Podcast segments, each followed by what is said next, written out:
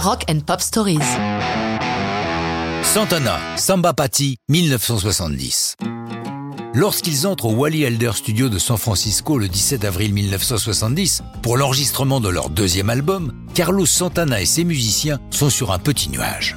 Leur prestation d'août 1969 au festival de Woodstock les a révélés, eux et leur rock psychédélico-latino. Ce deuxième disque est donc important. Il va s'intituler Abraxas. Ce nom est tiré de Demian, un bouquin de Herman Hesse de 1919, dans lequel figure cette phrase On l'appelait mère, on l'appelait pute ou salope, on l'appelait notre bien-aimé, on l'appelait Abraxas.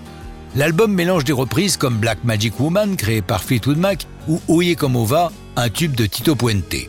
Étant guitariste, Carlos Santana ne craint pas d'inclure des morceaux instrumentaux sur ses disques. Samba Patti en est un. La création de cette samba pour toi, Carlos l'a raconté en 2008 au magazine britannique Mojo. Je le cite. Samba Patti a été conçu un dimanche après-midi à New York. J'ai ouvert la fenêtre et j'ai vu dans la rue un type totalement bourré. Il avait en main un saxophone et dans sa poche arrière une flasque d'alcool. J'ai continué à le regarder car j'ai vu qu'il luttait contre lui-même. Il n'arrivait pas à se décider pour savoir ce qu'il allait mettre en premier dans sa bouche, la bouteille ou le sax. J'ai soudain entendu toute la chanson dans ma tête et je l'ai immédiatement écrite et enregistrée.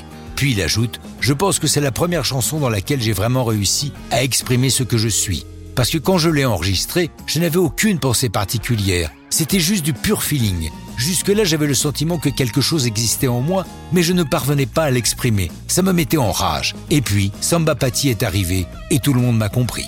L'album Abraxas sort le 23 septembre 70, mais il est tellement gorgé de tubes que Samba Patti ne paraît en single qu'en 73 et permet à Santana de se classer pour la première fois dans le hit britannique. Abraxas devient un album majeur, salué même par Miles Davis, pas la modestie personnifiée, mais qui dans ses mémoires, paru en France aux presses de la Renaissance, juge que son propre album, Kind of Blue et Abraxas sont d'une importance équivalente.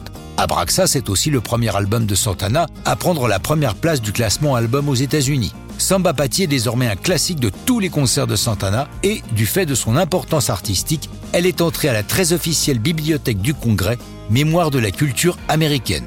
José Feliciano, le prodige portoricain, en a enregistré sa propre version, rajoutant pour ce faire des paroles. Mais ça, c'est une autre histoire de rock'n'roll.